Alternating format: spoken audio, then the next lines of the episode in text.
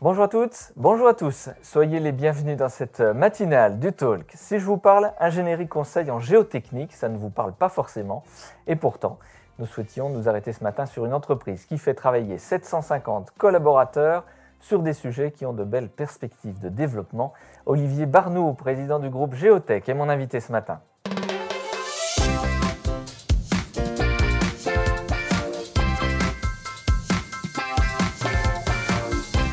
Bonjour Olivier Barnou.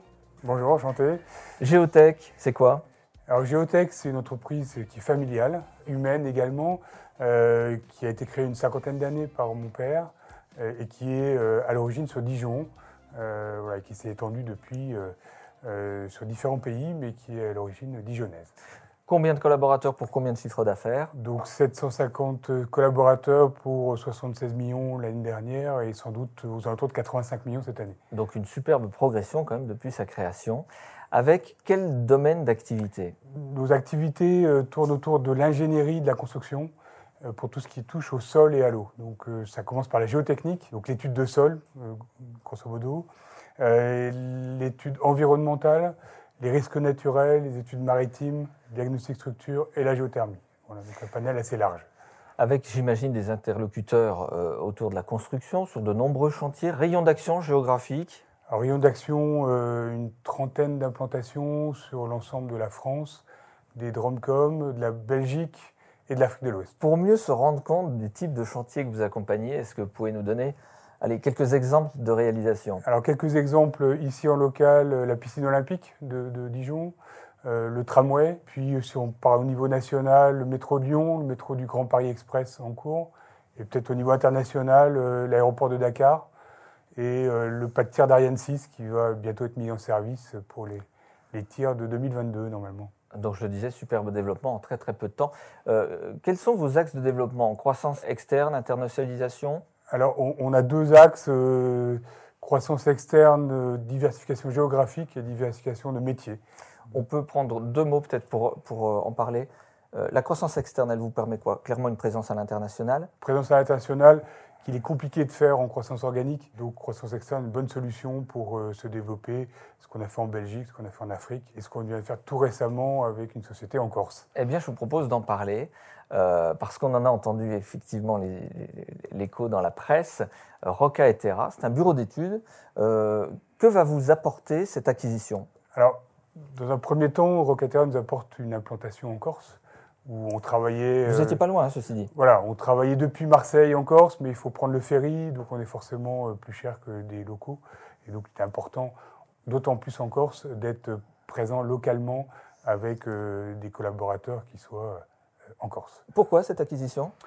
Diversification géographique, ça permet d'étendre notre rayon d'action, ça permet d'accompagner également des clients nationaux qui ont des projets en Corse. Euh, mais aussi d'apporter notre savoir-faire en Corse, comme les travaux maritimes notamment. Est-ce que vous avez d'autres exemples de projets euh, d'expansion? Alors oui, on en a un qui est en, cours de finalisation, qui va concerner l'Italie. Donc on en dira plus tout début 2022, on reviendra vous voir. Olivier Bernou, cette émission passe très très vite. Il nous reste allez, à peine deux minutes. Je voudrais qu'on parle politique, RH et démarche RSE, sujet qui intéresse évidemment celles et ceux qui nous, qui nous suivent. Vous vous engagez activement dans la responsabilité éthique et environnementale. Est-ce que vous pouvez euh, nous en dire plus à ce sujet? Quelle est votre politique euh, en la matière? Voilà, donc notre politique en la matière, c'est déjà de, faire des, actes et pas uniquement des paroles. Donc euh, on a effectivement une charte éthique, mais ce qui nous importe plus, c'est d'œuvrer réellement à, ces sujets. on a par exemple créé une fondation, une fondation Géotech depuis deux ans, qui œuvre dans le domaine du handicap, euh, ou euh, d'action en Afrique et euh, l'année prochaine sur le réchauffement climatique. En termes de, responsabilité vis-à-vis des collaborateurs également, on a ouvert le capital de l'entreprise qui est donc familial, on l'a ouvert aux collaborateurs. Donc aujourd'hui, on a 250 collaborateurs qui sont actionnaires d'entreprise. On en est vraiment fiers. C'est jamais évident, hein, je le dis souvent pour les dirigeants qui sont invités sur ce plateau, de, de, valoriser leur groupe, parce que ça peut paraître un peu parfois comme prétentieux. Et pourtant, si vous saviez comment fonctionne Géotech, je pense notamment à la qualité de vie au travail des collaborateurs et ces quatre piliers que vous avez mis en place, on en dit peut-être quand même un petit mot, parce que ça pourrait inspirer beaucoup. Oui, alors les, quatre piliers, c'est effectivement euh, euh, le bien-être des salariés, leur sécurité qui est comme fondamentale, l'équité et puis la lutte contre les discriminations au sens large. Et puis vous êtes attaché également au développement des compétences de vos collaborateurs que vous gardez en interne et que vous faites évoluer à l'intérieur de Géotech. Tout à fait. Et on s'attache à, beaucoup développer cette partie formation euh, parce que c'est la manière euh, de permettre à nos salariés d'évoluer euh, et de se sentir bien dans l'entreprise et d'avoir des opportunités avec la croissance du groupe de 10% par an. On a des opportunités régulièrement pour la plupart des collaborateurs, donc c'est vraiment important aussi. On le sait tous, on est dans une période économique où l'emploi est au cœur des préoccupations.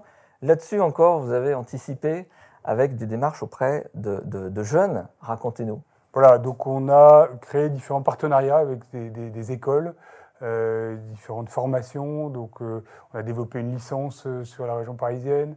on, travaille sur des postes de, sondeurs. On, a, on est en train de développer une formation également.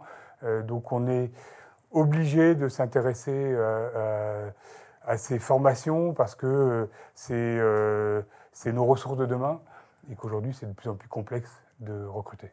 Et ces jeunes-là restent, en tout cas vous faites tout pour qu'ils restent ensuite voilà. chez Pratiquement trois quarts de nos stagiaires et de nos apprentis, on les euh, recrute à l'issue de leur formation. Olivier Barneau, un dernier petit mot sur la démarche environnementale du groupe. Comment ça se concrétise chez vous? Voilà, ça se concrétise déjà par notre activité en géothermie, qui est une activité qui permet de chauffer et de refroidir des bâtiments euh, euh, avec une énergie renouvelable, dont on parle assez peu. Et puis également une politique euh, vis-à-vis de nos déplacements, où les véhicules sont de plus en plus hybrides et électriques dans l'entreprise. Merci Olivier Barneau d'avoir accepté cette invitation et d'être passé sur ce plateau. Olivier Barneau, président du groupe Géotech, 750 salariés tout de même, avec une implantation dont le siège est à Dijon. Dijon. Merci beaucoup. Merci beaucoup. On se retrouve euh, quant à nous très bientôt dans le talk pour une nouvelle formule matinale. Très belle journée à toutes et à tous.